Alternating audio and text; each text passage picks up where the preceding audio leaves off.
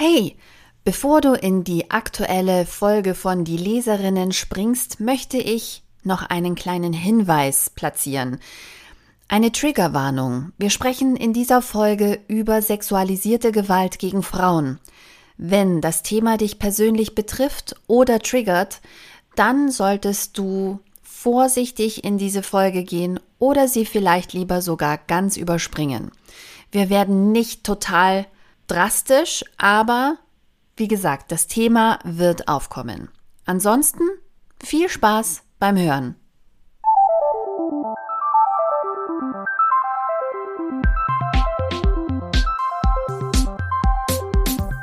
Die Leserinnen. Der Podcast über feministische Bücher mit Barbara Christina und Christina Barbara.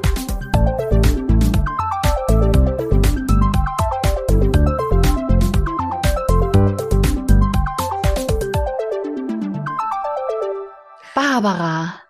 Hallo Christina. Endlich. Ich bin ein bisschen aufgeregt. Es ist so viel passiert in der Zwischenzeit. Also für die uns Hörenden nicht. Nein. Für euch ist gar nicht so viel, für euch ist gar nicht so viel Zeit dazwischen, aber wir hatten jetzt hier eine kleine Pause und sind endlich wieder vereint. Mhm. Boah, was hatten wir Stress zwischendurch. Brutal. Ich hoffe, ich rede auch nicht totalen Quatsch, weil ich im Moment vor allem von sehr kleinen Menschen umgeben bin und nicht so viel Sozialkontakt habe. Es könnte sein, dass ich einfach wirres Zeug rede. Barbara, bitte brech mich, brich dann einfach ab. Du redest immer fantastisch klar. Es kann sein, dass ich mich total verfranse. Nein, wir sollten aufhören damit, uns immer klein zu machen. Das wird eine ganz fantastische Folge. Ey, was kann schiefgehen? Wir reden über Beziehungen, da reden wir eh auch viel drüber. Da haben wir auf jeden Fall Erfahrungswerte. Ja, ja. Also, dann fange ich jetzt mal an. Das Was hast Buch, du mitgebracht? Ja, das habe ich, ähm, das ich netterweise sogar vom Dumont Verlag geschickt bekommen. Dankeschön. Das hat mich sehr gefreut. Ähm, heißt, wir müssen die Liebe neu erfinden, wie das Patriarchat heterosexuelle Beziehungen sabotiert. Von, und jetzt hoffe ich, dass ich sie richtig ausspreche, äh, Mona Chollet. Es ist eine ähm, Schweizerin äh, französischer Sprachart. Nennt man mhm. das? Französische Sp Schweizerin? Französische aus Schweiz? Dem, aus dem französischen Teil der Schweiz. Genau. Und äh, jetzt lebt sie in Paris. Ich habe ähm, ganz vorbildlich recherchiert. Äh, sie ist nämlich Journalistin und Autorin, ähm, Fachfrau zu Feminismus und Medien. Das merkt man auch dem Buch an. Sie hat davor auch ein äh, Buch rausgebracht, äh, Hexen, die unbesiegte Macht der Frauen. Das klingt ganz fantastisch, aber das habe ich nicht gelesen. Also Kann man das direkt jetzt, bestellen? Ähm, kleiner Wink mit dem Zaunfall. Timon. Lieb Oder bei welchem Verlag das auch immer erschienen ist. Aber ich glaube, das wollen wir auch lesen. Hexen, ich bin an Bord.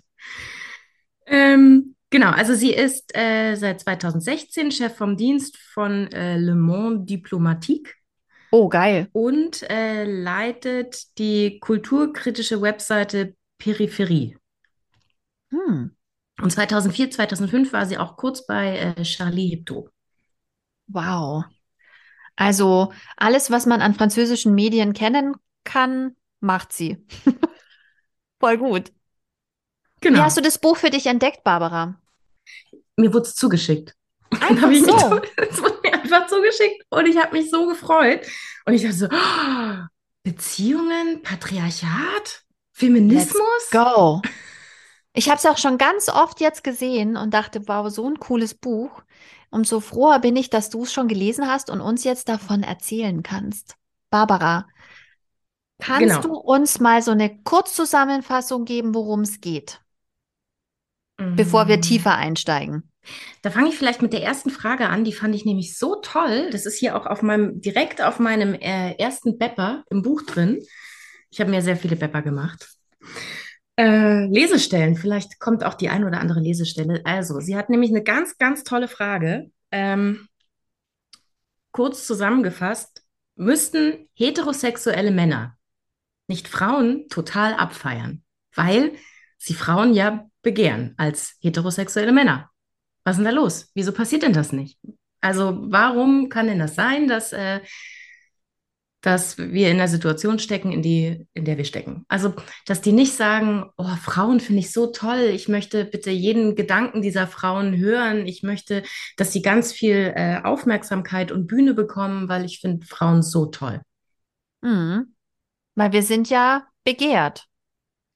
Man will Ja, uns ja. Man müsste meinen, dass wir dadurch einen riesen hohen Stellenwert haben. Oder um es biologisch runterzubrechen, wenn du dich mit mir fortpflanzen willst, dann musst du freundlich sein. ja, genau.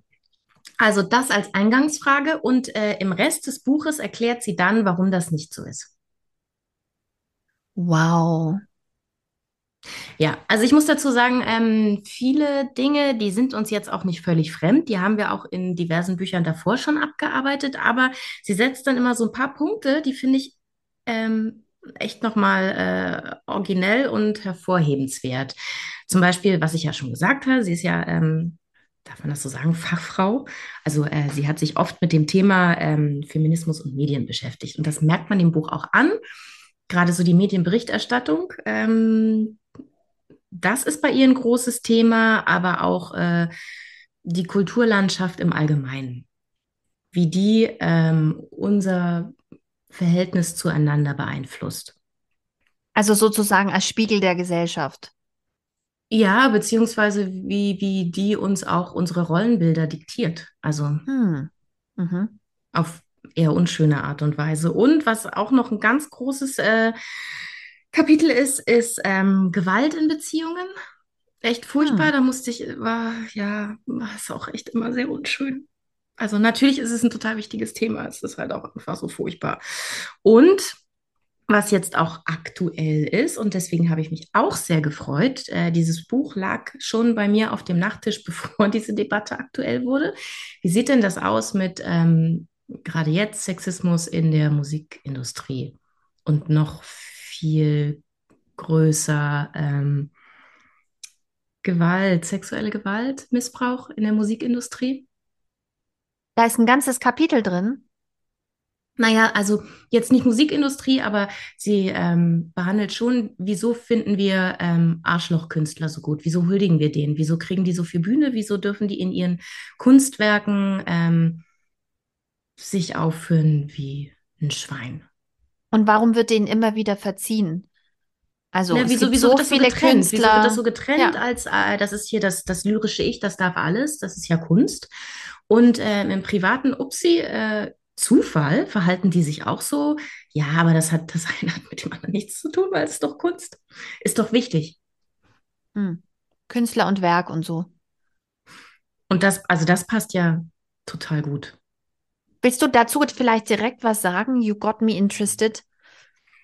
Oder willst du erst noch zu den anderen Sachen, bevor wir uns richtig in Rage reden, dem Buch nicht ungerecht Also es ist vielleicht, gegenüber es ist vielleicht sein? gut, ähm, äh, so ein paar kleine Baby-Steps voranzusetzen, ähm, mit wie hat sich das denn alles entwickelt? Ähm, genau, und warum, warum huldigen heterosexuelle Männer den Frauen nicht? Mhm. Äh, auch dazu haben wir ja schon einige Antworten gefunden. Ähm, das ist halt die, die Rolle, also da geht es halt um die Rollenbilder, die, die Männer und Frauen so ähm, denen zugeschrieben wird. Äh, und da geht es halt viel um, um die, äh, das Rollenverständnis der Frau, ähm, wie äh, Jetzt zum Beispiel die, die schwache Frau muss die dünne Frau sein, keinen Platz einnehmen, äh, halte dich geschmeidig und straff, äh, aber, aber auch nicht zu viel, weil du darfst auch nicht zu viele Muskeln haben. Ähm, du darfst auch bitte nicht, also schon berufstätig sein, aber nicht zu erfolgreich, weil das ist dann auch einschüchternd. Also du darfst quasi überhaupt gar keine Macht und Kraft und ähm, das darfst du alles nicht haben als Frau. Das ist, das ist nicht gewollt. Ähm, äh, und die, die Frau macht sich klein. Die Frau sagt dann auch beim Daten, ach, ähm, ach nee, ich gebe dir jetzt erstmal den Raum, erzähl doch mal, wie interessant du bist. Ähm, weil äh, wenn ich hier zu viel, zu viel Dominanz zeige, dann ist das auch unattraktiv. Dann, dann mag er mich vielleicht nicht, dann gibt es vielleicht kein zweites Date, wo sie dann aber auch eine ganz klare Position vertritt und sagt, bitte gleich beim ersten Date hier alles volles Geschütz äh, auffahren, weil wenn der Typ das nicht gut findet, dann ist auch gut, wenn du den nie wieder siehst. Das ist auch ein ganz guter Arschlochdetektor. Und ähm, genau, und dazu führt sie wahnsinnig viele sehr schlaue Autorinnen und Autoren an. Ähm, jetzt zum Beispiel zu dieser Ausrichtung, also auch die Wichtigkeit, die ähm, Beziehungen im Leben von Frauen haben. Also dass quasi das Nonplusultra äh, für Frauen ist, äh, an erster Stelle, bitte hab eine Beziehung. Bitte fühl dich emotional verantwortlich für den Mann. Ähm, und alles andere ist, ist da untergeordnet. Also das ist ja schön, wenn du einen Job hast und es ist schön, wenn du ein paar Hobbys hast, aber eigentlich, also das ist wirklich schon, richte da den Fokus drauf. Und ähm, da, jetzt hast du mich hier so ein bisschen, äh, da gibt es nämlich diese, da hat sie eine ganz schöne Studie rausgesucht von, ähm, von zwei äh, Sozialwissenschaftlerinnen aus den 80er Jahren. Die haben sich ähm, Studentinnen, amerikanische Studentinnen vorgenommen und haben die befragt zu ihrem Verhalten. Ähm, wie halten Sie es denn mit dem Daten und wie halten Sie es denn mit den Männern? Ähm, hier, das war Dorothy C. Holland und Margaret A. Eisenhardt. Ähm, und zusammengefasst könnte man die Aussagen der äh, Studentinnen ähm, so beschreiben, meine Karriereziele betreffen in erster Linie seine Karriereziele. Das heißt, ich, ich bin zwar an der Uni und ich belege auch meine Kurse, aber eigentlich geht es mir darum, einen sehr erfolgreichen, also zukünftig erfolgreichen Mann zu finden. Ähm, und dem ordne ich dann auch alles unter und äh, dem mache ich es auch richtig schön, damit er mich dann heiratet und damit ich dann das mit diesem Job auch nicht mehr machen muss. Ah, da habe ich gerade eben in dem Buch, das ich gerade lese, was Interessantes gelesen, dass es gerade in den USA total krass ist, die Glorifizierung der Hausfrau, was nochmal noch eine Schippe drauf ist auf, auf das, was wir so kennen, ähm, weil da wirklich durch die konservativen Kräfte das wirklich nochmal ganz anders ähm, positioniert wurde auch. Also dieses Glorifizieren, dass du dich praktisch nur zu Hause äh, auslebst, dass du dich in Tör Törtchen und Innenarchitektur bewegst.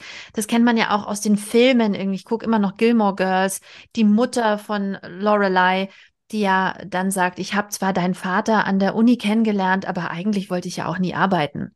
Also ich habe ihn da kennengelernt, damit ich einen ordentlichen Mann kennenlerne und danach habe ich nie gearbeitet. Ich habe eigentlich immer nur das soziale Leben organisiert, zu dem er dann irgendwie punktuell dazustößt. Das ist dann alles schon organisiert. Und ansonsten beschäftige ich mich mit meiner, mit meinem Ehrenamt, Daughters of the Revolution und äh, mit äh, Innenarchitektur und damit die Hausmädchen zu terrorisieren. Und ich mache es im Innen schön. Weil das ja. Innen ist der Bereich der Frau und das Außen ist der Bereich des Mannes. Auch darüber haben wir schon sehr oft gesprochen. Und ähm, da fällt mir jetzt auch gerade ein, ich habe das irgendwo gelesen und das fand ich auch wahnsinnig schlau, äh, dass diese Dinge, mit denen sich die Frauen dann beschäftigen, also die äh, Ehe-Törtchen, was du gesagt hattest, und äh, schön alles aufräumen und schön alles herrichten und so. Und das sind alles die Dinge, die total vergänglich sind. Also das Törtchen isst du und die Wohnung machst du, machst du wieder unordentlich und ähm, das Kleid wird irgendwann schmutzig oder es geht kaputt oder es sind alles total, das ist äh, die Wiederholung, die in sehr kleinen Zyklen auch läuft. Und der Mann da draußen, der darf sich ein Denkmal bauen.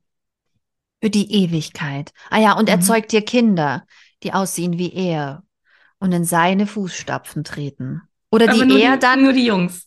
Ja, aber die Mädchen darf er dann einem neuen Mann dann überlassen am Altar. Er führt sie dahin und gibt sie ab. Ähm, ja. Entschuldige bitte die Würgegeräusche. aber es ist so ekelhaft. es ist alles, es ja, es ist alles furchtbar. Also, ähm, genau wie schon also da ist äh, im Großen und Ganzen nichts Neues drin, aber sie hat es halt einfach so gut, ähm, also es wird quasi immer beklemmender. Also du, du, du liest es dir so durch und dann kommt ein kleiner Fakt auf den nächsten kleinen Fakt und dann die Beklemmung steigt von Kapitel zu Kapitel. Ähm, jetzt vielleicht auch ein bisschen aus dem Zusammenhang gegriffen, aber ähm, da die große Unterscheidung zwischen Männern und Frauen ist dann auch, dass die, ähm, dass die Männer ihr äh, quasi das hinkriegen, in, in zwei Bereiche zu teilen. Also so ihr, ihr, naja, sie können Sex ohne Liebe haben. Und Frauen können das nicht. So. Warum, warum ist das so? Warum können das, warum können das Männer so gut teilen und warum kriegen Frauen das nicht hin? Wieso, ähm, naja, und das, äh, das beantwortet sie natürlich auch. Und das haben wir wahrscheinlich auch schon beantwortet. Ähm, weil genau diese Ausrichtung, ähm, dein, dein Fokus soll auf der Beziehung liegen und dann ist halt auch noch, du bist halt auch noch das, das untergestellte Wesen. Ähm, da hängt halt echt ganz schön viel Patriarchat mit dran. Wir haben ja alle so eine ähm, patriarchale Belastungsstörung, wenn es in Beziehungen reingeht. Ähm, da ist halt ganz viel, wenn wir machen uns halt emotional abhängig, weil wir werden ja sowieso schon so emotional abhängig erzogen. Uns wird ja schon von Mädchen an erzählt, du bist aber nicht so viel wert oder ähm, kümmere dich mal lieber um andere. Ähm, das Selbst, der Selbstwert wird untergraben ähm, durch all diese kleinen Mikroaggressionen, die wir auf dem Weg erfahren. Und ähm, dann kommen wir schließlich an den Punkt, wo wir, wo wir Beziehungen mit Männern eingehen und sind ja eh schon nicht so besonders selbstbewusst äh, durch alles, was wir erfahren haben und, und möchten uns da eigentlich gerne anhängen, um die versprochene Sicherheit und Beständigkeit und Stabilität zu erreichen. Und deswegen bringen wir halt so einen riesen Koffer an Bedürfnissen mit, die dann dieser, dieser Mann erfüllen soll, nämlich äh, der, der Traumprinz für alles, One Man Fits All, erfüllt all und also das ist halt einfach schon mal so, so ein Machtungleichgewicht. Und das bloß in ganz normalen Datingverhalten mit ähm, normalen Menschen. Ja, so das ist so eine Mischung aus, er soll meine zweite Hälfte sein und ähm, mein Lebensmensch und ähm, ich will Cinderella sein. Er soll Das mich lustig, entdecken. sie, das ist lustig, dass du das sagst. Sie hat dann nämlich auch geschrieben von dem Cinderella-Komplex, von einer, ähm, von einer sehr erfolgreichen Autorin, die hat sich immer durchgekämpft, alle, alleinerziehende Mutter und so. Und ähm, dann trifft sie jemanden, auch einen Autor, der über sehr viel Geld verfügt. Und der lädt sie ein, in seinem tollen Haus zu wohnen. Und dann zieht sie in dieses tolle Haus ein. Und ich glaube, die bekommen dann auch ein Kind. Aber es ist ja, also, naja, auf jeden Fall ist sie dann in diesem Haus und plötzlich merkt sie, dass ihre ganzen Ambitionen von ihr abfallen.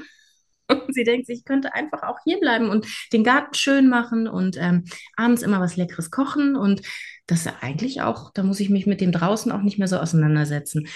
Mm, Und dann sagt er ihr dann so, was ist denn, du wolltest doch jetzt eigentlich ein Buch schreiben und, wieso bist du, was ist, was ist denn da jetzt gerade passiert? Und daraus entwickelt sie dann halt einen Artikel, den sie, glaube ich, in den New York Times veröffentlicht und ähm, dann letztendlich schreibt sie darüber auch ein Buch, den Cinderella-Komplex. Spannend, das ist witzig. Ich fühle mich nämlich auch gerade so, dass ich denke, also das, das reicht mir gerade so sehr. Also ich, für Leute, die jetzt gerade erst einschalten und das die erste Folge ist, ich habe von vor ein paar Wochen ein Baby bekommen, mein drittes, und ähm, mir würde es im Moment völlig ausreichen, mich nur um diese Sphäre zu kümmern. Oder wie ich meinem Mann erklärt habe, ich bräuchte eigentlich drei von mir. Ich hätte gerne eine, die sich nur um die Kinder kümmert und um das emotionale, zwischenmenschliche hier.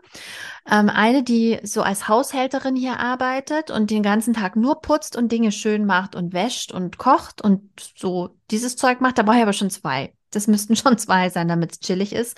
Dann hätte ich gerne noch eine dritte Christina, die ähm, die die Welt rettet, Bücher schreibt, Bücher liest, ähm, politisch aktiv ist und halt erfolgreich Geld verdient. Da brauche ich drei. Ich brauche drei von mir. Aber Ich bin sehr, ich bin sehr aktuelle, erleichtert, dass du nicht sagst, dass du noch eine vierte brauchst, die, äh, die deinem Mann das Paarleben schön nein, macht. das gehört, das zähle ich alles zu ähm, Beziehungsarbeit. Also Beziehungsarbeit, Hausarbeit, Lohnarbeit es sind, ich brauche drei von mir. Drei. Ja, Wahrscheinlich, wahrscheinlich sage da ich dann, ich brauche noch. ja, ja, aber da sind wir ja dann auch wieder an dem Punkt, äh, an dem wir schon bei äh, Evke Rufkes Buch äh, Die Erfindung der Hausfrau war. Das war niemals ein Job, der für eine Person gedacht war, sind wir mal ehrlich. Das ist auch totaler Wahnsinn. Und das ist auch total, also das treibt uns ja deswegen auch alle in den Burnout, weil äh, ist nicht, ist, wir haben überhaupt nicht die Kapazitäten für, was sind wir denn? Hier so mit, mit der Trommel auf dem Rücken und ähm, der Mundharmonika umgebunden. Ja, Straßenmusik. Eins, zwei, drei, vier. Und singen. Durch die Mundharmonika noch singen.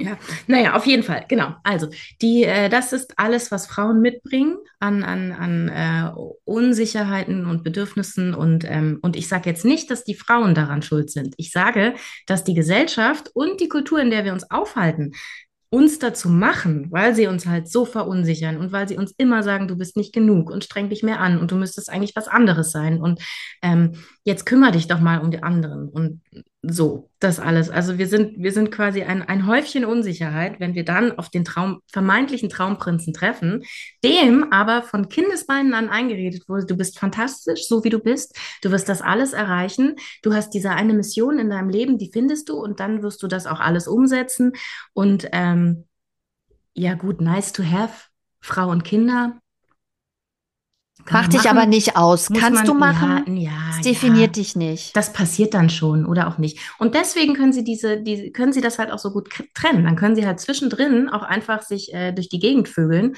weil das hat ja nichts mit ihnen zu tun. The theoretisch kannst du wie Al Pacino über 80, ich glaube, der geht auf die 90 stramm ja, zu. Ja, ja, ja, der hat sich kannst du so aus Versehen mit einer 29-Jährigen ein Kind, er sagt, er kann es nicht gewesen sein, ich möchte keine Details, aber ähm, sie, sie hat ein Baby und sie ist mit ihm zusammen. Und da ist so viel, äh, ich weiß nicht, wo ich anfangen soll. Aber, ja, aber das ja, ist, aber, und das ist ja jetzt auch nur, ist ja nur auf der, auf der ersten Ebene betrachtet. Also mhm. natürlich haben Männer auch emotionale Bedürfnisse, aber die spüren sie nicht.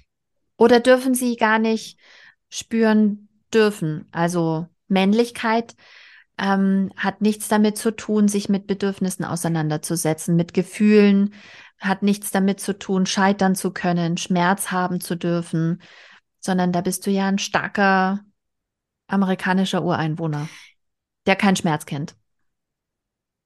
Ja, aber da wollte ich auch gar nicht hin, weil ähm, ich bin jetzt auch äh, durch die aktuelle Debatte, bin ich gerade so on fire, was das Verhalten von Männern angeht dann macht's halt. Kümmert, also ihr könnt die gleichen Bücher lesen. Ey.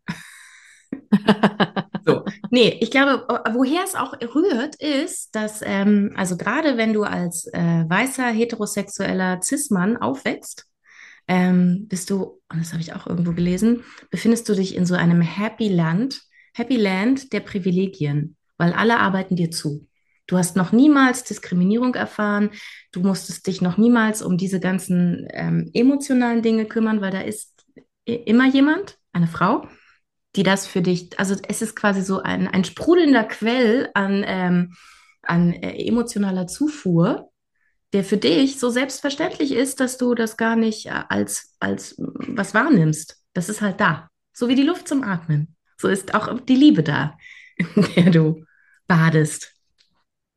Und äh, deswegen ist es auch, naja, dann, dann kann man das halt auch super trennen. Also dann, dann hast du halt Sex, aber das bedeutet auch nicht so viel, weil, weil du hast ja dann noch, du hast da ja ganz viel. Du hast so viele Ressourcen und du hast so viele Privilegien.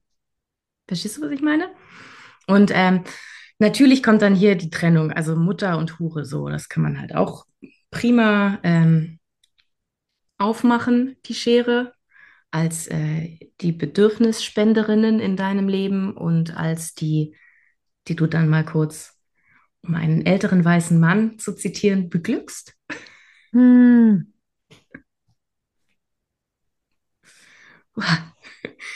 ähm, genau.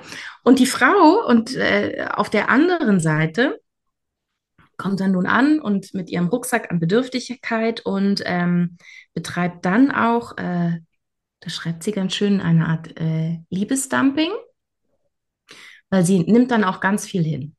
Ja, okay, also der, naja, der bringt mir halt nie einen Blumen mit, aber das ist schon okay, dafür ist das halt auch meiner. Ja, gut, also so richtig tiefgehende Gespräche führen wir jetzt nicht, aber, aber er ist ja da. So, also die, die, die, die Ansprüche sind halt wahnsinnig minimal. Mhm. So. Und das können sich die Männer aber auch leisten, weil sie wissen, dass wenn sie diese Frau für jetzt verlassen und zur nächsten wandern, die wird auch all das wieder entschuldigen. Das ist schon echt ziemlich bitter. Aber es ist natürlich auf dem großen, es ist aus der Metaebene.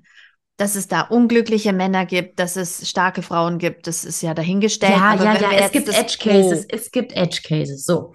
Worüber ich jetzt rede, sind die allgemeinen Prinzipien, die wir in unserem patriarchalen kapitalistischen System, das wird, also sie reißt es kurz an, sie reißt es kurz an, dieses ähm, kapitalistische, weil das, und das müssen, dürfen wir jetzt auch nicht ähm, unter den Tisch fallen lassen. Äh, wir als Frauen sind natürlich wirtschaftlich auch einfach schlechter gestellt. Wir werden schlechter bezahlt, wir haben größere Auszeiten durch unsere unbezahlte Care-Arbeit. Ähm, das rechnet sich alles hinten und vorne nicht. Da ist es schon gut, wenn da einer an unserer Seite bleibt bis zur Rente, der bis zu, die Dinge bis zu seinem Tod. Bis zu seinem ja, Tod zu und darüber Tod. hinaus. ja. Wobei wir haben ja jetzt auch gelernt, dass mit der Witwenrente ist ja auch alles nicht so geil.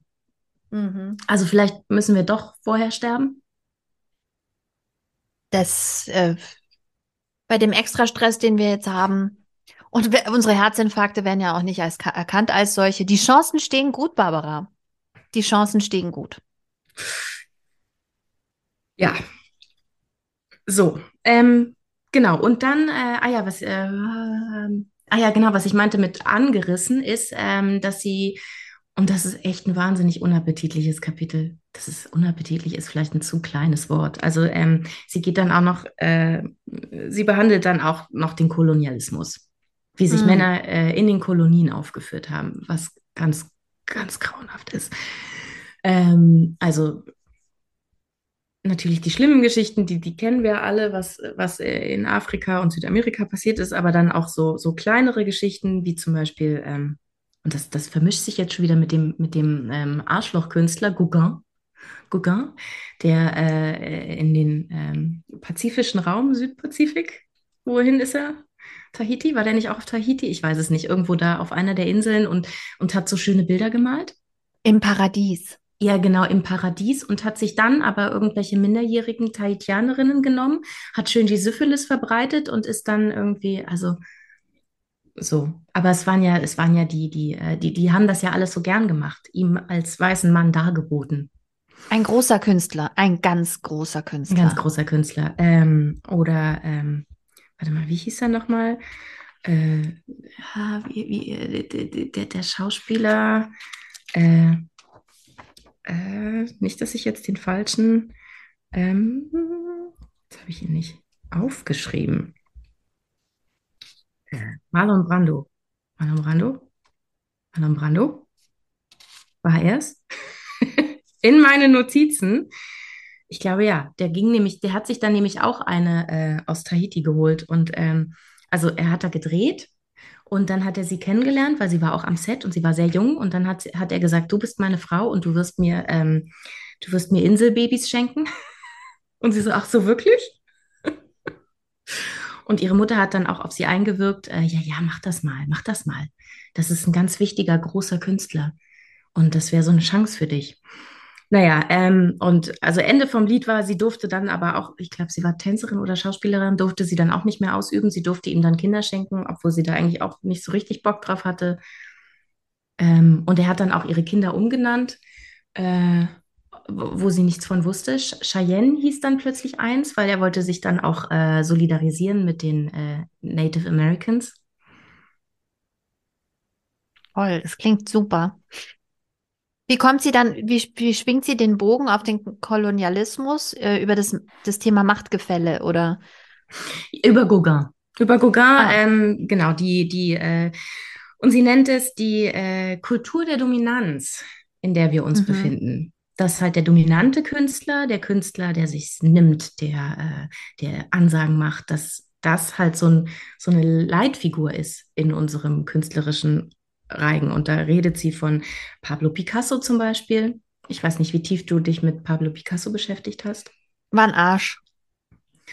Krasser Arsch. Und der hat sich dann auch immer so, der hat auch gesagt, ja, nee, alte Frauen machen mich nicht an, ich brauche die jungen. Dann hat er sich immer junge Frauen, die auch talentiert und schlau war, äh, genommen und die mussten dann irgendwie für ihn putzen und kochen und seine Muse sein. Das ist natürlich auch eine geile Arbeit. Ähm, und dann wurden sie halt dann auch wieder aussortiert, aber durften auch selber dann nicht mehr künstlerisch tätig sein. Und dann hat er auch diese rapey Kunst gemacht mit sich als Stier. Hm. Wie dieser Stier, der Europa. Na, auf jeden Fall hatte er doch eine Frau, die das, über die gibt es auch ein Buch. Die Frau, die Nein sagte zu Pablo Picasso, die ist eben gestorben. Und die hat dann aber ihr Künstlerleben weiterführen können. Ähm, ich google das mal schnell, während du weiter erzählst. Aber ich habe das Buch gelesen. Ich habe es von Flora, von Flora habe ich es ausgeliehen bekommen. Und die ist kürzlich erst verstorben. Die Frau, die zu Pablo Picasso Nein gesagt hat, die ihn verlassen hat, das konnte er nicht fassen. Ähm, und mh, hm, die, und das ist die berühmte Frau, die, der er den ähm, Schirm hält. Ähm, so, jetzt mache ich aber doch eine Lesestelle. Und zwar äh, die außerordentlichen Rechte des gepeinigten Künstlers. Die Kultur der Dominanz veredelt nicht nur die Gewalt gegen Frauen im Namen der Liebe, sie macht sich auch für den männlichen Künstler oder Autor als Genie stark. Diesem Genie ist zu huldigen und sein Verhalten gegenüber seinem Umfeld und allen namenlosen Frauen, die zufällig in der Nähe sind, ist, so schlimm es auch sein mag, stets mit dem Schaffensprozess zu rechtfertigen. Und, kurzer ähm, Einfall, äh, kurzer, äh, die, die Frau hieß Françoise Gillot, Gillot und hatte mit ihm zwei Kinder, unter anderem die berühmte Paloma. Und äh, ist die Frau, die unter dem Schirm ist auf dem berühmten Foto. Und ähm, zurück zu deinem Zitat, das heißt, es geht auch in der, in der schönen, feinen Kunst, geht es auch um Macht. Ja. Die wir eigentlich, also eigentlich löst, haben wir das in meinem Kopf waren das bis, bisher zwei Töpfe. Die feinen, schönen Künste sind eigentlich so ein softer Bereich, so mhm. wo man sich, wo man mit seinen Gefühlen in Austausch ist, mit seinen ja, Gedanken, aber mit denk seiner mal Muße. drüber nach. Das sind meistens Männer. Zufall. Mm. Seltsam. Echt, stimmt. Genau, und um das nochmal einzusortieren, gibt es hier wirklich ein ganz, ganz tolles Zitat und das, ähm, und das, das nehme ich auch mit. Ähm, Elizabeth Gilbert schreibt, äh, ein, ähm, sie ist der Ansicht, dass man im Gegenteil sehr wohl ein kreatives Leben führen und sich dennoch bemühen kann, ein halbwegs anständiger Mensch zu sein und zitiert den britischen Psychoanalytiker Adam Phillips. Wenn die Kunst Grausamkeit legitimiert, dann scheint mir diese Kunst nichts wert. Sie ist konsterniert ob der großen Anzahl von Künstlern, die sich einer Therapie und der Lösung ihrer Probleme verweigern und auf diese Weise ihren Nächsten das Leben zur Hölle machen, weil sie Leiden mit Schaffenskraft verwechseln.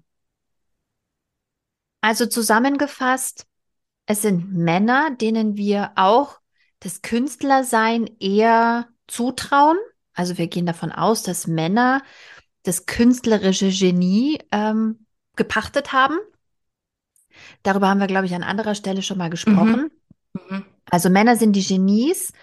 Und weil sie ja schon diesen Privilegien-Vorsprung haben und weil sie ja Genies sind und Genie und Wahnsinn sind ja so nah beieinander und wir finden es total bohem, dass Genie und Wahnsinn so nah beieinander sind, äh, rechtfertigt das bis jetzt, hey, bis gefühlt vorgestern, dass du eine Blowbox unter deiner Bühne hast?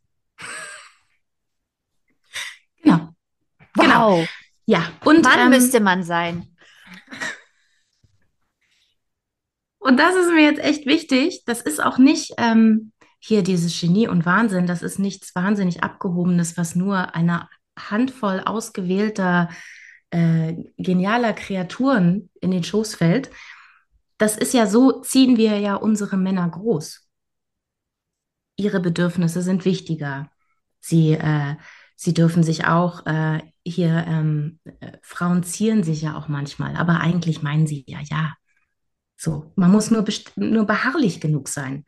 Und dann, und dann läuft das schon. Weißt du, verstehst du, worauf ich hinaus will? Das ist ja im, im ganz, ganz Kleinen geht das ja schon so. Und ähm, also ich weiß, ich habe mit einigen Frauen darüber schon gesprochen. Ähm, und ich habe jetzt, ich habe einige Beziehungen geführt und das waren jetzt auch nicht Psychopathen, das waren schon auch ganz nette Typen. Aber dieses ähm, sexuelles Consent-Prinzip, das ist da äh, bei den wenigsten so verankert, dass das in, immer zieht. So, dann wird dann halt so, ach komm, jetzt hier, können wir nicht miteinander schlafen? Ach, ich würde aber doch so gerne. Und dann wird man belabert und belabert, bis man dann irgendwann sagt, ja, okay, Oder dann gibt es irgendwie Streit, ach, wir haben doch jetzt aber schon so lange nicht mehr und hier seit einem Monat ging da gar nichts und äh, liebst du mich etwa nicht mehr? Und dann sagt man irgendwann, oh ey, bevor der Streit jetzt hier ewig lang geht, ja, dann rutsch rüber, komm. So. Und das klingt lustig und das haben wir alle erlebt und das ist scheiße. Und das sind diese ganz, ganz, ganz kleinen Schritte, die einfach, die, die jede Frau kennt, leider. Und wahrscheinlich in unserem Alter noch mehr. Ich habe so große Hoffnung auf die jungen Frauen und mhm. dass sie da weiter sind und mehr ihre Grenzen wahren und dann sagen, nee, da kannst du jetzt jammern und da kannst du dich jetzt anstellen und da kannst du jetzt versuchen, mir ein schlechtes Gewissen zu machen. Ich habe heute keinen Bock. Und wenn du meine Grenzen nicht respektierst, dann liebst du mich nicht, weil dann möchtest du nur, dass ich ein Bedürfnis von dir erfülle. So, und das sind, das ist so die kleine Ebene und das pusht sich halt hoch bis zu der großen, erhabenen Künstlerebene, wo wir jetzt gerade stehen. Und das ist auch die öffentliche Diskussion, die mich so wütend macht und so hart antriggert, dass so getan wird, als wenn das Dinge sind, die vom Himmel gefallen sind. Oh, das ist ganz furchtbar, diese Blowbox unter der Bühne. Wer macht denn sowas? Es muss ein Untier sein. Sowas ist ein hätte ich niemals gedacht. Ein maximaler Einzelfall. Also sowas gibt es nur einmal Einzelfall. auf der ganzen ein, Welt. Ja, niemals. Nein, nein, nein. Davon nein, wusste auch niemand. Niemand. Nein. Niemand wusste davon. Niemand. Und sogar, ha, Überraschung, selbst die Frauen wussten nichts davon hinterher. da brauchten wir die richtigen Drogen. Und dabei, und jetzt denken wir mal zurück, selbst im, ähm, im Teenageralter, und es ist ja, und es ist ein lustiger Spruch, hey, du bist im Sport nicht so gut, dann lern doch Gitarre, dann kriegst du Frauen. Das war ja schon immer das Belohnungsversprechen, wenn du Musiker wirst, spiel doch in der Band, dann kommen die Girls. Mhm. Das ist ekelhaft und das ist rapey. Und das darf nicht sein. Wir sind, unsere Körper sind keine Belohnung für irgendwelche Leistungen. Wir sind Menschen. Du bist die Trophäe dann. Genau, aber es ist ja auch egal, was, was dein, was dein, was deine Persönlichkeit ist, was deine Wünsche sind, was deine Hoffnungen sind, dann zählt halt nur das, was zwischen deinen Beinen ist.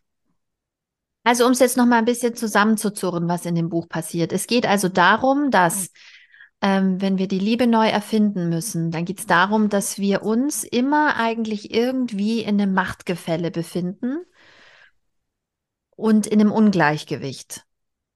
Und das, das exerziert sie vor allem durch Beispiele aus dem Bereich Medien, Kunst, äh, nochmal ins, in, ins, ins konkrete Beispiel oder wie muss ich mir das Buch vorstellen? Ja, also das habe ich jetzt, das habe ich jetzt rausgezogen, weil das gerade so wahnsinnig gut passt. Ansonsten ähm, ähm, hat sie da aber auch sehr, sehr viele Verhaltensforschende. Ähm, und zwar ganz im Speziellen, und das finde ich total spannend, hat sie beschrieben, wie, äh, wie Beziehungen funktionieren. Also wie der Ablauf einer äh, durchschnittlichen Beziehung zwischen zwei heterosexuellen Cis-Menschen ist. Mhm. Ähm, und das klingt jetzt so wie so eine, wie so eine Paartherapie oder wie so eine Psychoanalyse oder so. Und, ähm, und dann kommt da aber halt dieser Layer drauf, das hat nichts mit, den, mit der einzelnen ähm, psychologischen Veranlagung oder wie auch immer Zustand, wie du es nennen möchtest, zu tun, sondern es sind halt patriarchale Strukturen, die da so hart reinarbeiten, dass diese Beziehungen so ähnlich ablaufen. Und äh, mhm. nochmal erwähnt, natürlich gibt es Edge Cases, natürlich gibt es Menschen, die sich da nicht, nicht so zu verhalten, aber der große Teil. Und mhm. ähm, Sie nennt das die, äh, die Liebesrevolution. Ähm, die Liebesrevolution beginnt, Mann und Frau treffen sich und ähm, die Frau kommt mit all ihren Unsicherheiten und mit ihrem nicht kein guter Selbstwert und so kommt daher und der Mann ähm, trifft sie und findet sie fantastisch und findet sie ganz toll. Und plötzlich sind diese ganzen patriarchalen Muster auf, aufgelöst. Es ist eine Revolution äh, der sich beide hingeben, in, äh, indem er sie so wahnsinnig toll findet und so wahnsinnig pusht und alles an ihr einzigartig findet und ihr das Gefühl gibt, du bist einzigartig, du bist fantastisch, ich, ich sehe dich als Mensch, ich finde dich so toll, dann glaubt sie es, weil, ähm, und darüber haben wir auch schon gesprochen, der Male Gaze, wir sehen uns ja eh nur immer nur durch die Augen der Männer. Und wenn dieser eine Mann, den wir so sehr wollen, uns sieht als fantastisches Wesen, dann glauben wir es mhm. in der Phase der großen Verliebtheit. Und ähm, diese große Verliebtheit bricht dann halt irgendwann in sich zusammen, wenn er feststellt, ah, und dann hat sie aber auch Bedürfnisse und aber eigentlich ist meine Rolle doch im Außen und eigentlich so funktioniert es doch nicht. Ich, ich will doch auch vor allen Dingen, ähm, äh, ich, ich will doch Dinge für mich, er macht dicht und dann wird sie unsicher und dann äh, denkt sie, oh, was habe ich denn jetzt gemacht? Am Anfang war doch alles so toll, was ich gemacht habe, und jetzt ist es gar nicht mehr so toll. Und dann überanalysiert sie alles, was er tut. Ähm, ist der Blick, war der jetzt, äh, den er mir zugeworfen hat, hat er jetzt genug von mir? Äh, denkt er schon daran, sich zu lösen? Oder, ähm, oder bin ich nervig? Oder bin ich zu laut? Oder und dann wird sie, wird sie leiser und dimmt sich und äh, weil wir natürlich alle im Hinterkopf haben, wie diese perfekte Frau aussieht, nämlich ähm, nicht, nicht zu raumeinnehmend im äh, körperlichen und im äh, psychischen Sinne und im Lautstärke, Lautstärke, Lautstärke. Und äh, ich frage ihn jetzt am, am, besten immer Sachen über ihn und erzähle nicht so viel von mir, weil meine Probleme, naja, die lasse ich jetzt mal, ich, ich, ich gebe ihm jetzt mal das volle Wohlfühlprogramm. Und äh, dann, ähm, also er übt dann quasi seine Macht durch Rückzug aus und bekommt dann halt all das, was, was er da halt so bekommt. Und ähm, entweder diese Beziehung kippt dann und ist dann so instabil, dass sich dann beide trennen. Ist jetzt relativ, also ich würde jetzt sagen, das ist so, so ein Handbuchfall der, äh, der, der Tinder-Beziehungen, des Modern Datings. Oder aber ähm, man bleibt dann halt zusammen. Und dann äh, kommt ja auch dieses ganze Ehe, Kinder und sowas. Und dann, und dann wird es nämlich spannend, dann zieht sich nämlich die, äh, die Frau in den Haushalt zurück, weil da zumindest hat sie, hat sie äh, Einfluss drauf ähm, und äh, kann auch was draus ziehen. Und ähm, in diesen Untersuchungen äh, sagt dann äh, in den Interviews, die äh, Wendy Langford dann führt mit diesen Frauen. Moment, das muss ich jetzt mal kurz rauslesen. Äh, und es ist so spannend, weil das auch, also ich habe das schon gedacht und ich habe das auch schon von so vielen meiner Freundinnen gehört. Ähm, so, für die Unfähigkeit ihres kindischen Partners haben sie nur Verachtung übrig. Es ist, als ob ich drei Kinder hätte, nur dass eins arbeiten geht und die anderen nicht, sagt Diane. Zuweilen kommen sie sogar zu dem Schluss, dass sie diejenigen in der Partnerschaft seien, die die Macht inne hätten. Das ist jedoch zu bezweifeln, da sie von ihren Partnern emotional misshandelt werden, die Partner aber gleichzeitig von den zahlreichen Diensten profitieren, die sie ihnen erweisen. Und so ist dieses eingebildete Machtgefühl nur ein schwacher Trost für das, was eine dieser Frauen als Vernichtung ihrer Persönlichkeit beschreibt. Zuletzt kommt ihnen sogar der Sex wie eine Mutterpflicht vor, eine weitere Pflicht im Haushalt. Hey, und welche Frau in einer langen Beziehung hat den Satz nicht schon mal gesagt? Es ist, als hätte ich noch ein Kind. Ja, sag ich doch. Jede, sag ich doch. Jede Frau. Genau. Also das sind die, äh, das sind die Interviews und die Theorien von Wendy Langford und ähm, was sie jetzt als Lösung vorschlägt. Hm. Es gibt endlich mal einen kleinen Lösungsansatz. Ich weiß, in all unseren Büchern gibt es immer nur gibt es immer nur was für eine Riesenscheiße. Ach, so schlimm ist doch wirklich. Ach, so auch. so, sie spricht davon, von der Gegenrevolution. Mhm. Dass wir uns bewusst machen müssen, dass wir, sobald wir diese erste Verliebtheitsphase hinter uns gelassen haben, in unsere tradierten Rollenmuster verfallen und uns, also quasi und der Frau das Leben zur Hölle machen. Nennen wir es so. Ähm, und dass wir uns bewusst machen müssen, dass das die Falle des Patriarchats ist, in die wir da tappen. Und dass wir uns deswegen ähm, eine Therapie suchen sollen. Also sie sagt quasi, wir brauchen ähm, psychologische Transformation, um politische Transformation zu erreichen. Das oh, äh, Politische ist privat. Das Private ist politisch. Wir brauchen psychologische Transformation für politische Transformation. Wow ich finde, das ist ein ganz spannender Ansatz und, ähm, und das ist auch das, was so machbar ist. Aber also es regt mich natürlich auf. Es ist halt ein weiterer, ein Punkt auf der To-Do-Liste. Ach so, was sollen wir denn jetzt noch alles machen? Sollen wir den Arsch auch noch therapieren? Entschuldigung. Naja, also ich meine, du hast ja den, du hast den Ansatz ja schon mal in der vorherigen Folge gebracht, dass wir eigentlich alle in Therapie sollten. Da war ich ja, ja sehr skeptisch.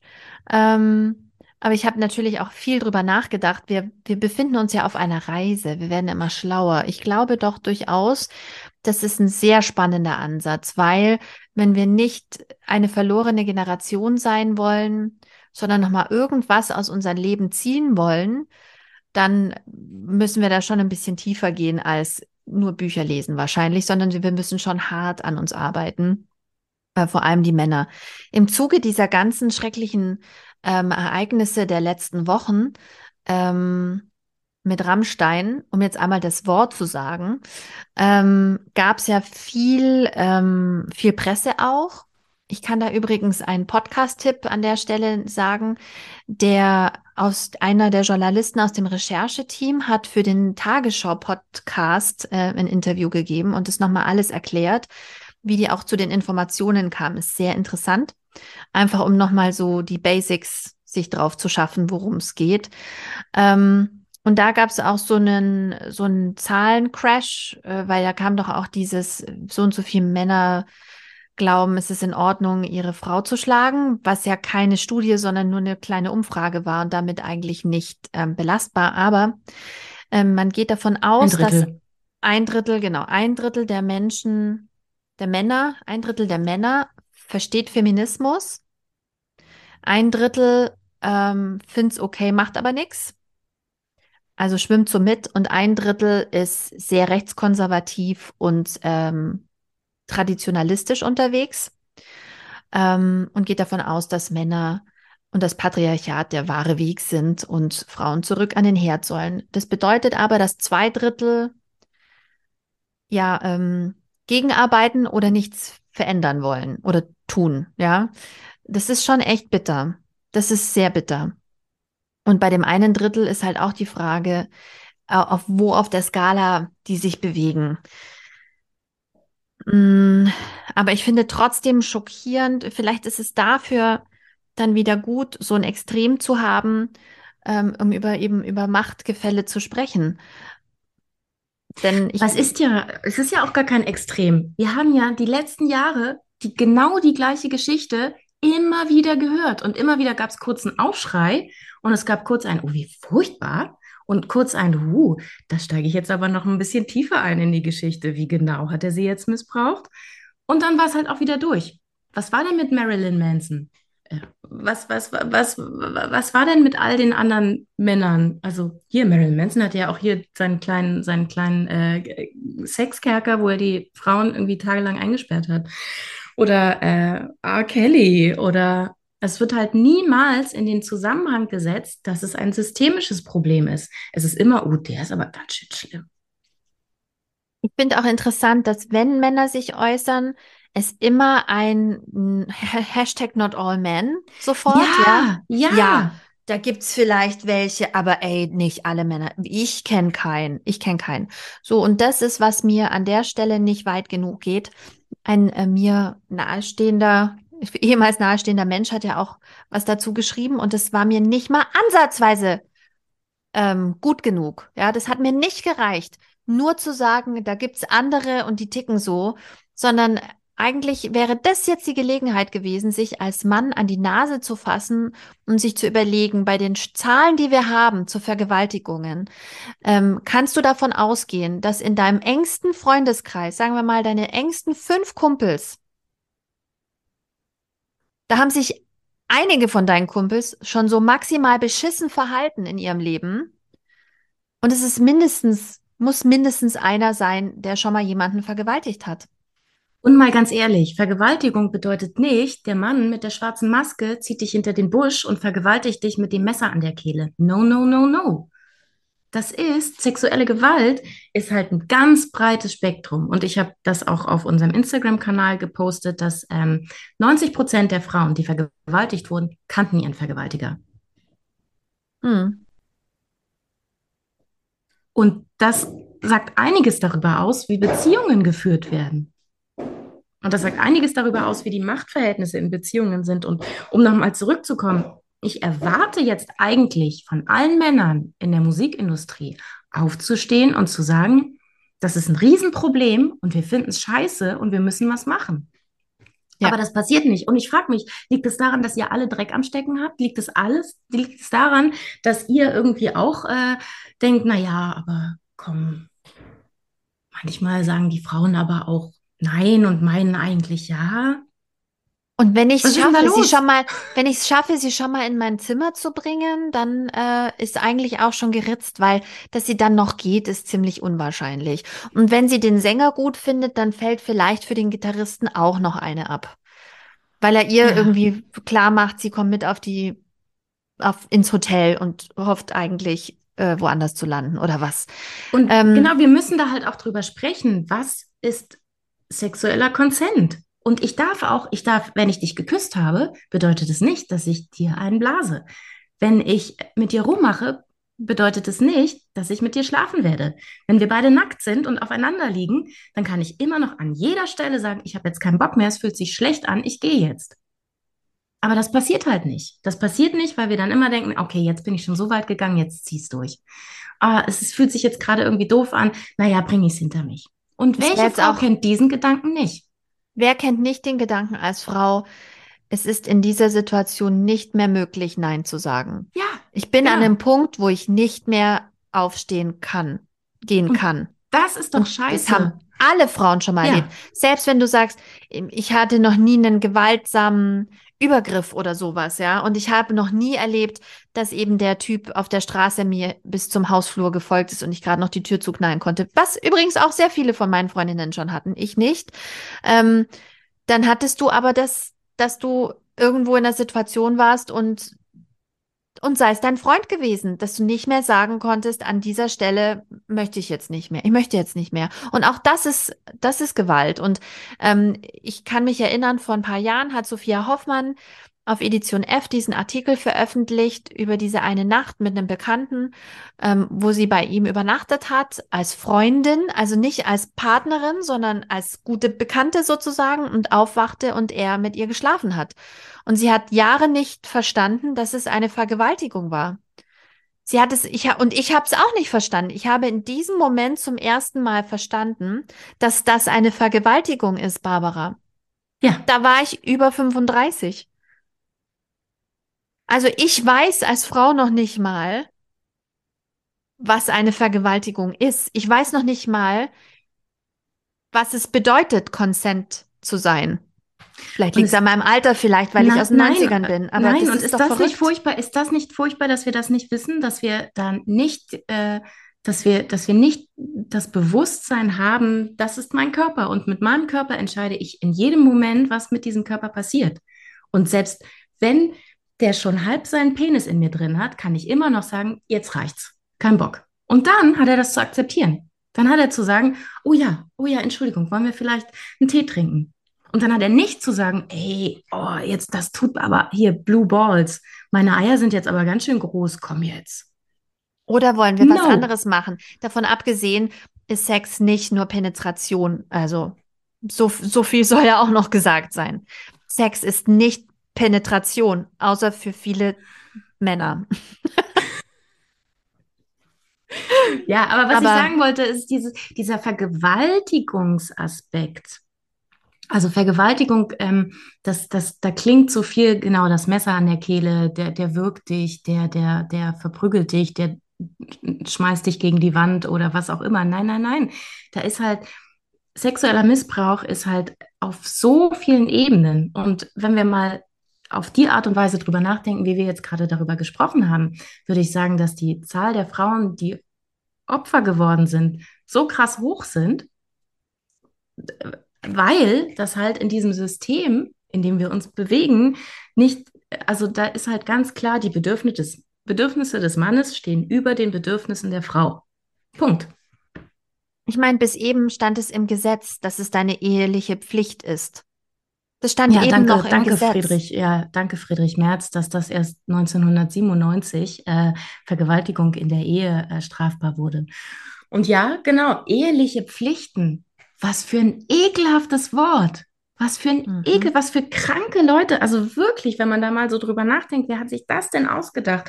Du bist, wenn du heiratest, bist du gezwungen, deinem Mann deinen Körper jederzeit zur Verfügung zu stellen. Und ich meine, aus dieser gesamten Gemengelage, ähm, finde ich, klingt das jetzt nicht so shocking, dass es sowas wie äh, den Raum bei Konzerten gibt. Es ist halt einfach weitergespielt. Mhm. Und ich glaube auch, ähm, wenn wir den Begriff der sexuellen Gewalt so weit spannen, würde ich jetzt mal eine wilde, ich würde jetzt mal eine wilde Zahl aufstellen, Barbara, von den heterosexuellen Frauen, würde ich sagen, hat wahrscheinlich nahezu 100 Prozent der Frauen sowas schon erlebt. Ja. Ich wüsste nicht, dass es eine Frau gibt, die nicht irgendwann in ihrem Leben in irgendeiner Form das nicht schon erlebt hat. Und die Wahrscheinlichkeit, dass sie es nicht benennen kann, ist sehr hoch. Genauso wie es gibt diese, diese Erhebungen, dass Frauen, wenn die in Beziehungen sind, nicht gar nicht verstehen, dass ihnen gerade Gewalt angetan wird, weil sie zum Beispiel finanzielle Gewalt oder auch psychische Gewalt oft nicht als diese benennen können, solange sie in der Beziehung sind und dass der Großteil der Frauen erst nach Ende der Beziehung versteht, dass ihnen Gewalt angetan wurde. Also wenn wir davon ausgehen, muss man hochrechnen, wie viele Frauen sind noch in der missbräuchlichen Beziehung, deren Ausmaße sie erst verstehen würden, wenn sie nicht mehr in dieser aktuell bestehenden Beziehung wären. Also das ist ja verrückt. Das ist ja verrückt. Und ähm, was ich auch krass finde, ist, dass, also es gibt ja tausende Bücher und Blogs und Beiträge zu ähm, toxischen Beziehungen. Aber das, was ich jetzt gerade vorgelesen habe, und dann sagt man immer, ja, und das ist ja, weil diese eine Person ist äh, psychisch dann so vorbelastet und die andere Person ist so psychisch vorbelastet und Einzelfall, Einzelfall, Einzelfall. Und das, was ich gerade vorgelesen habe, die Liebesrevolution, das ist eins zu eins der Vorgang, wie toxische Beziehungen funktionieren. Hier Lovebombing am Anfang und dann bist du davon so abhängig, dass du halt immer mehr willst und immer mehr gibst. Und das ist auch die Absicht dahinter dass du halt so auf dem Trocknen bist, dass du da total abhängig von deiner Liebesdosis bist, die du nicht mehr bekommst, die dir halt entzogen wird. So. Und also das halt als patriarchales Muster zu verstehen. Also klar gibt es auch davon, ist es auch das ein Riesenspektrum. Das kann also, das, das kann auch nur so ganz subtil sein, hier und da mal eingestreut. Und ansonsten ist es der liebste, netteste Typ, der dir, äh, der dir immer Schokolade vom Supermarkt mitbringt und ähm, dir nach einem harten Arbeitstag die Schultern massiert, aber hin und wieder. So. Bis zu natürlich grauenhaft, äh, furchtbare äh, häusliche Gewalt, die Frauen dazu bringt, äh, in Frauenhäuser flüchten zu wollen die, wie wir ja alle wissen, auch jetzt nicht so großartig gesät sind, weil nicht finanziert und weil nicht so wichtig. Aber ich meine, es ist halt, es ist halt, es ist, es ist durchsetzt. Unsere Gesellschaft ist so durchsetzt davon, dass und, es an so vielen Stellen so normal ist. Und hast du mitbekommen, ähm, Frauen, die nicht automatisch ähm, Unterstützung, finanzielle Unterstützung vom Staat haben grundsätzlich, müssen ähm, in Frauenhäusern bezahlen. Also die müssen praktisch wie in einem Hotel ihre Unterkunft bezahlen. Und wusstest du auch, dass wenn du zum Beispiel K.O.-Tropfen oder eine Vergewaltigung im Krankenhaus nachweisen lassen möchtest, dass du dafür eine Rechnung bekommst? Und dass deshalb viele Frauen wieder nach Hause gehen und sagen, dann nicht, und es wird halt nicht als medizinischer, ja genau, es wird nicht als medizinischer Notfall behandelt. Du musst halt dann warten, warten, warten. Das hat, hattest du das geteilt? Hatte ich das irgendwo gesehen? Ähm, das halt auch bis dann irgendwie in der Gynäkologie, in der Gynäkologie, bis dann irgendwie alle Notfälle behandelt worden sind mit äh, Geburten, tralala und sonst irgendwas, bis du dann irgendwann endlich rankommst. Ähm, ist vielleicht nicht mehr nachweisbar. Halt auch, ja, und, und dann sitzt du da irgendwie drei Stunden und hast nicht geduscht und bist gerade, kommst da gerade her, um irgendwie Beweise sichern zu wollen und sitzt da total angetriggert und fertig, ist nicht so geil. Mm -mm. Ja, aber es gibt dafür keine Stelle. Also es gibt dafür wahrscheinlich auch im Krankenhaus keinen äh, kein Prozess, kein, kein extra Prozess, eine Fast Lane, die Fast Lane. Nein, nein, gibt es nicht. Es gibt keinen Prozess, weil es wird ja auch nicht, es ist ja auch gewollt. Also ich bin so wütend, ich bin so wütend. Das, äh, es, ist, es ist so gewollt, es ist so gewollt von unserer Gesellschaft, dass, dass, dass, wir, dass wir als Frauen geben und dass wir alles geben, dass wir unsere Liebe geben, dass wir unsere Körper geben und das ist so normal und das ist so selbstverständlich und das ist so unsichtbar und deswegen wird da gar nicht weiter darüber nachgedacht, dass irgendeine Frau ihren Körper nicht gerne geben möchte. Es wird halt einfach nicht mitgedacht. Wenn da drei Christians in der Entscheidungsrunde sitzen und ein Thomas, was sollen die denn eine Notfall-Lane für Vergewaltigungsanzeigen im Krankenhaus einrichten? Hm. Da denken die ja gar nicht dran. Das Kapitel, da gibt es auch ein Kapitel in dem Buch drüber, ne, über Gewalt. Da gibt es, es ist weniger, es ist weniger sexuelle Gewalt, sondern wirklich mehr, also ähm, von Prügeln bis Umbringen. Also das, was, woran sie sich abgearbeitet hat, ist was mit, ähm, also wenn Morde passieren, wie dann auch mit den Medien da umgegangen wird.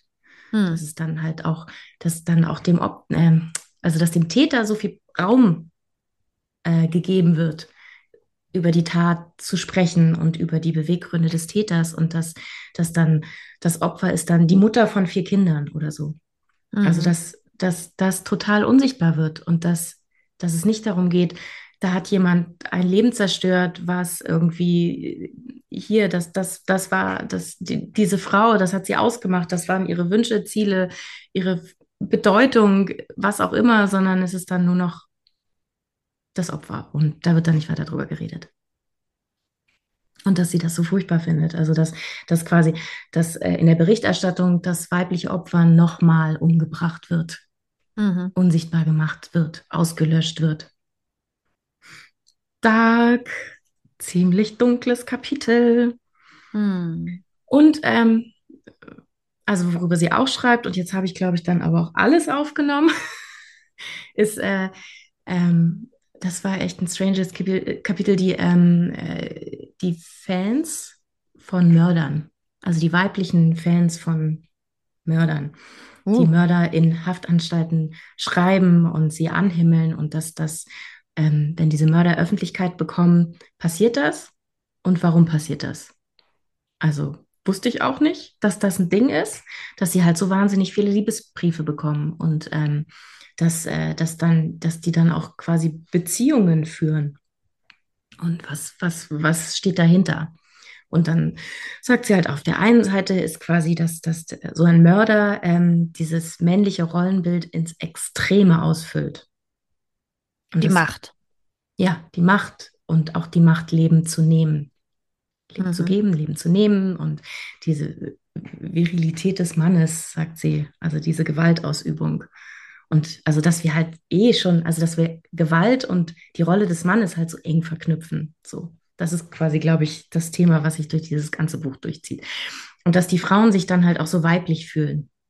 An, an der Seite eines so extrem männlichen Mannes kann ich halt auch extrem weiblich sein. Und äh, sehr unappetitlich, aber auf der anderen Seite äh, sagt sie auch, das sind dann halt auch oft Frauen, die ganz viel mitbringen ganz viel an, an selber an traumatischen Erfahrungen und für die ist es manchmal auch total erleichtert, dass sie, dass sie dann diesen Mann haben und der sitzt aber im Gefängnis, der kann gar nicht raus. Da kann, können sie jetzt alles drauf projizieren, der kommt gar nicht raus. Hin und hm. wieder besuchen sie den, aber sie wissen, wo er ist die ganze Zeit und sie wissen, was er macht. Nicht viel, weil er sitzt ja in seiner Zelle. Ähm, ist echt ekelhaft.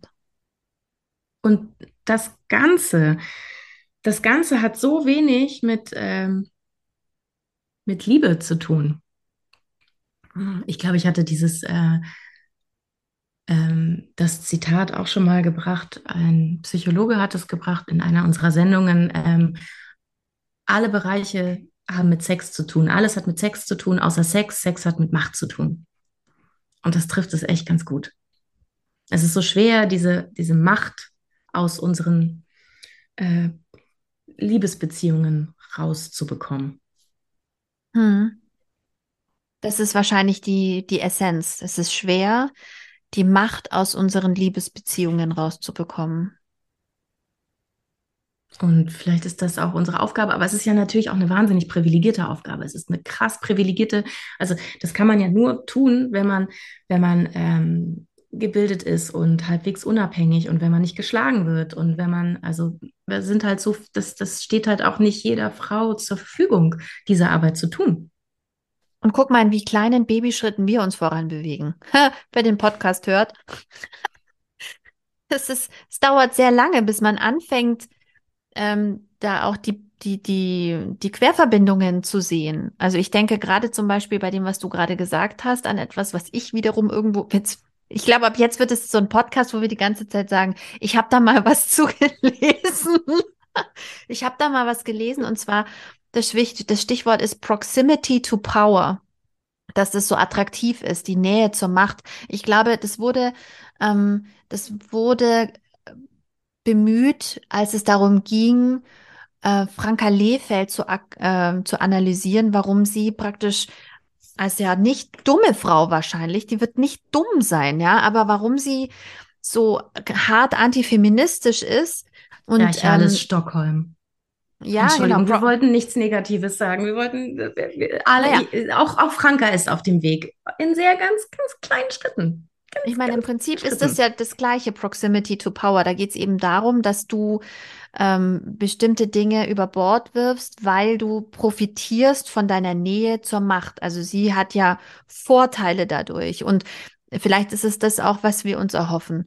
In dem Buch, ähm, was wir auch schon kürzlich besprochen haben von Heide Ludosch, Lutosch, haben wir auch gesagt, ähm, da ging es ja auch um dieses, die Frauen sind im Innen und die Männer sind im Außen und die Kinder wollen mit dem Vater ins Außen und wollen die Welt erobern und der Vater nimmt die, die Jungs mit.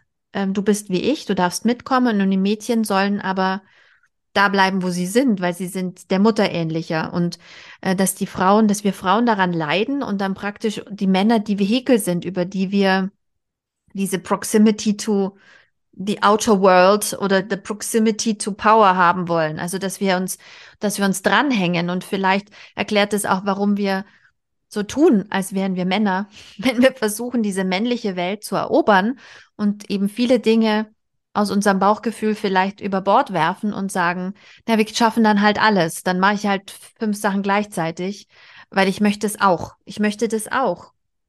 Und ich muss einen Weg finden, wie ich, wie ich daran teilhaben kann an der Welt. Auf jeden Fall unterschreibe ich alles total. Und da möchte ich aber jetzt trotzdem noch dazu sagen, dass man nicht außer Acht lassen kann, dass es uns so scheiße schwer gemacht wird in dieser Welt da draußen. Da wird dir ja ständig gesagt, hier gehörst du nicht hin. Das ist nicht dein Platz. Um hier hinzukommen, musst du doppelt so gut sein. Und du musst dir, du musst dir so viel gefallen lassen. Halt schön die Fresse, weil sonst kommst du so. Du musst das hier alles schön, das Spielchen mitspielen und ähm, damit eventuell du dann da auch mal so. Also wir, wir bekommen halt so viel Aggression und so viel Gegenwind und da kann ich jede einzelne Frau verstehen, die sagt, okay, ich habe die geile Ausbildung, ich habe die geile Vita und ich mache jetzt aber ein Yoga-Studio, weil ich habe so die Schnauze voll. Ich möchte Oder nicht die ganze Zeit, jeden Tag immer diese Gewalt erleben. Ja. Ja. Ich kann nicht mehr. Ich kann nicht mehr. Ich muss jetzt mal ein bisschen meditieren. Oder du bist wie in Berlin eine wunderschöne Schauspielerin, die nicht mehr 25 ist. Und dann musst du dir auch überlegen, was du in dem Rest von deinem Leben machst. Dann wirst du auch Yogalehrerin. Als Ballerina wirst du übrigens Pilates-Trainer. Ich möchte jetzt gar nicht, ich möchte jetzt gar nicht, Yoga ist ein ganz toller, Sport. ich habe auch schon viel Yoga gemacht. Ich, ich liebe Yoga. ich wollte bloß sagen, dass das macht mich auch wütend, dass ich sehe, wie viele tolle, talentierte, gebildete Frauen ähm, irgendwann sagen, ich kann nicht mehr. Ich kann nicht mehr das Spiel mitspielen. Ich mache jetzt was ganz anderes. Ich mache mich jetzt, ziehe mich jetzt hier raus. Und das ist, finde ich, so traurig, weil da so viel Potenzial verschwendet wird. Hallo, willkommen. Ich schicke liebe Grüße aus Potenzialhausen, aka der Provinz. Ähm, hier ist äh, die Vorstadt der gescheiterten Träume.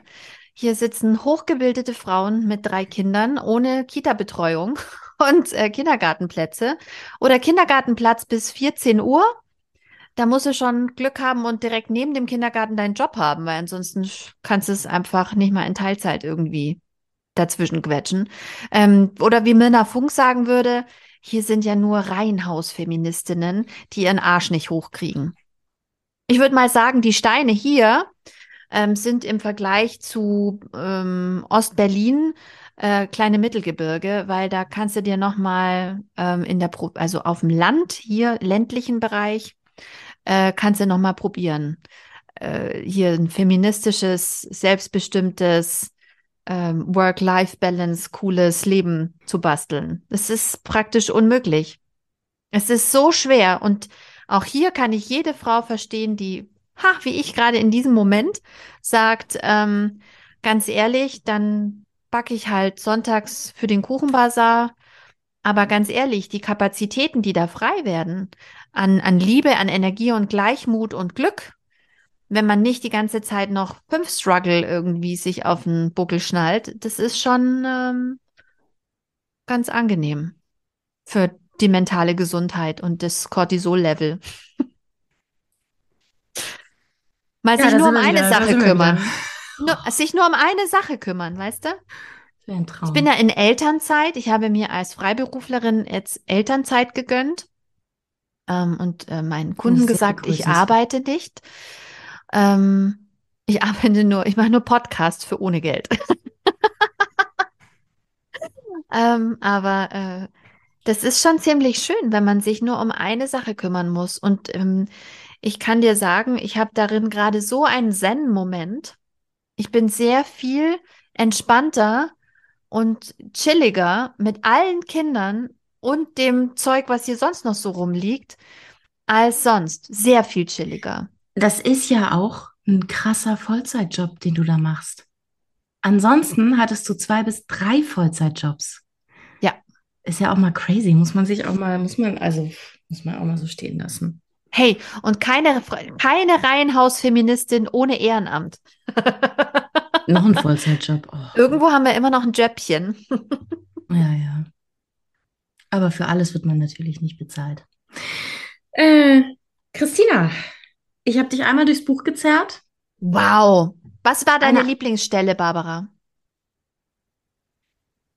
Eine kleine Stelle habe ich vergessen. Ist es deine Lieblingsstelle zufällig? Hm.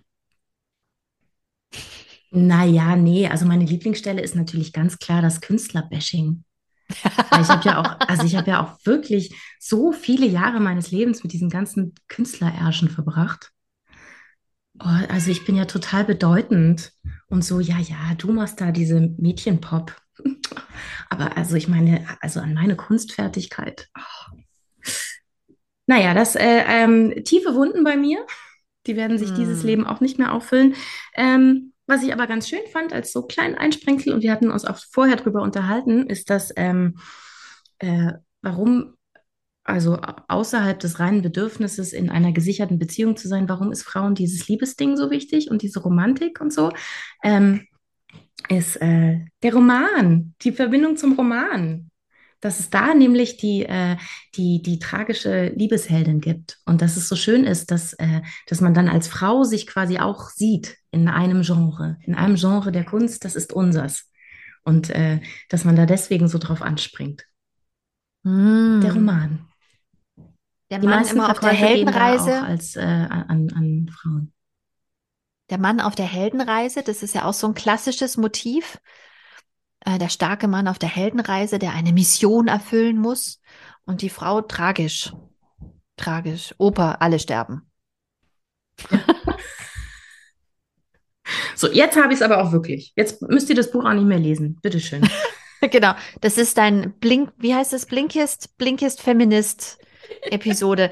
Ist es denn gut zu lesen? Also falls man es jetzt doch noch, ich finde es trotzdem noch interessant übrigens. Ich glaube, ich würde es schon noch mal lesen, wenn ich ja, nicht so viel total, auf meinem nee, nee, Sie hat das natürlich, sie hat natürlich auch alles fantastisch formuliert und sie, ähm, sie spricht ganz, ganz viel von, von tollen, schlauen Menschen, die Bücher geschrieben haben, aus denen sie zitiert und wo man dann denkt, ach, das würde ich jetzt aber auch gerne lesen. Also es ist, ähm, führt einen quasi noch weiter und ähm, ähm, ich finde, es, es gibt da nochmal eine neue Perspektive drauf. Also klar haben wir das im Großen und Ganzen alles schon tausendmal abgehandelt, aber es ist nochmal so, so ein kleiner Kniff extra. Besonders jetzt mit dem Künstler. Weißt du, was mir aufgefallen ist? Frauen, die Sachbücher schreiben, schreiben so lesbar. Also Ja, bei diesen Frauensachbüchern, also die Frauen geschrieben haben, die sind so schön lesbar. Die, die knüpfen rote Fäden, die führen einen durch mm. das Thema Weißt du, durch. liegt? Die wollen es einem erklären. Ja. Genau, Sie wollen, sie wollen es erklären. Sie haben ein Anliegen und Sie möchten gerne, dass das verstanden wird und dass sich ganz viele, die das lesen, genauso fühlen wie Sie. Ach, guck mal, ich habe das entdeckt hier, das ist für dich, da, da, bitte, bitte auch für dich. Und Männer, Entschuldigung, ich, ich verallgemeiner jetzt auch Die total. Männer. Nicht alle, nicht alle Männer. Hashtag. Die wollen halt nur darstellen, wie geil und schlau sie sind. Hm. Und dann kommen halt solche Klopper raus, die möglichst kompliziert und mit ganz furchtbaren Wörtern drin, die man so, das muss ich erstmal nachschlagen. Aber das fühle ich mich, also, und dann, wenn man das liest, dann fühlt man sich nämlich auch ganz dumm und klein.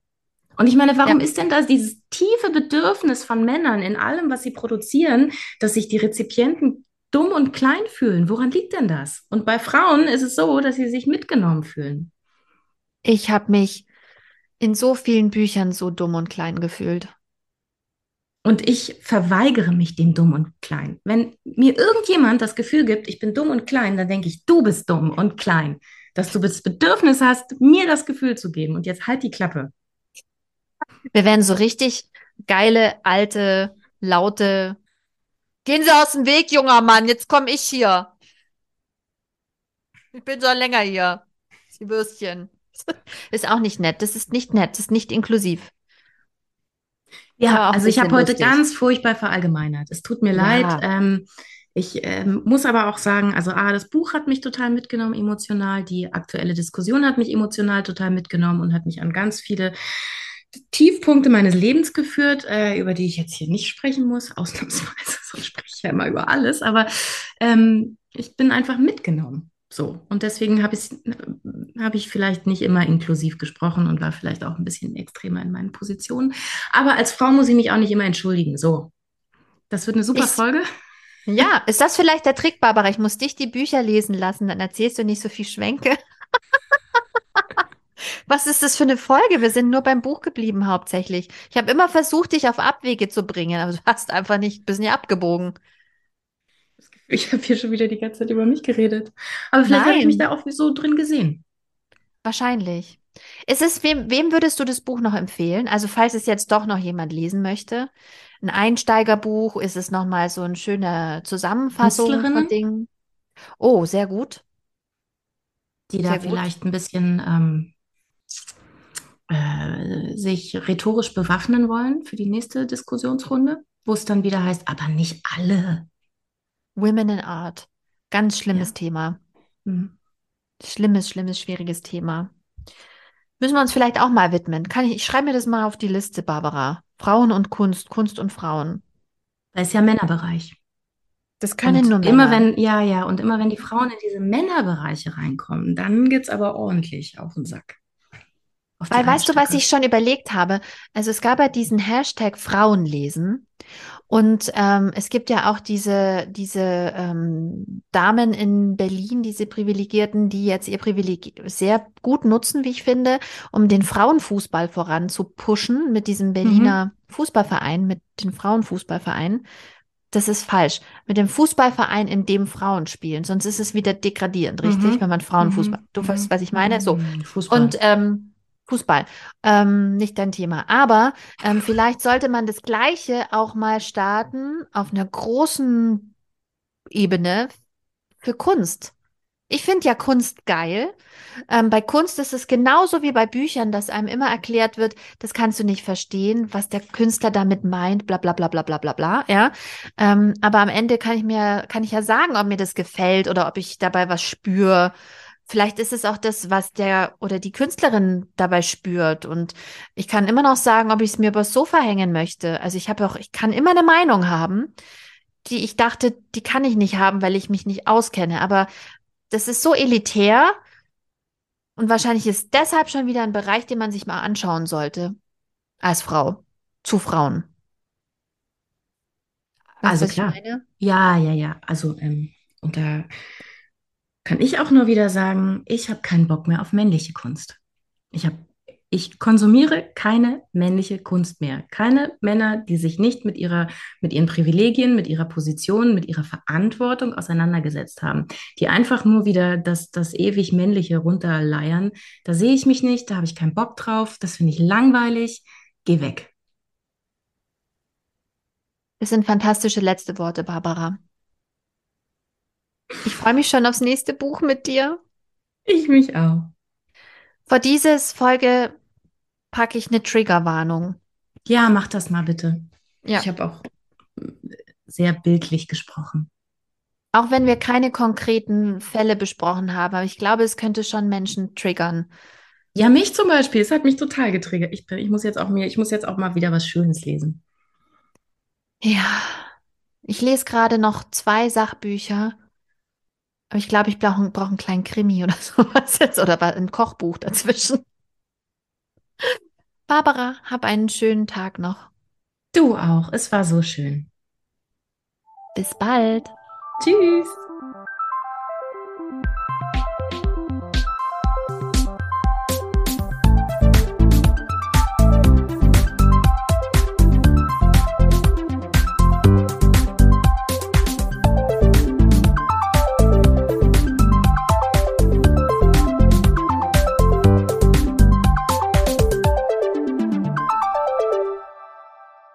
Das war der Podcast Die Leserinnen.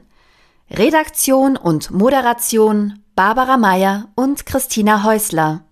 Produktion Christina Häusler. Musik Bernie Meyer. Danke fürs Zuhören.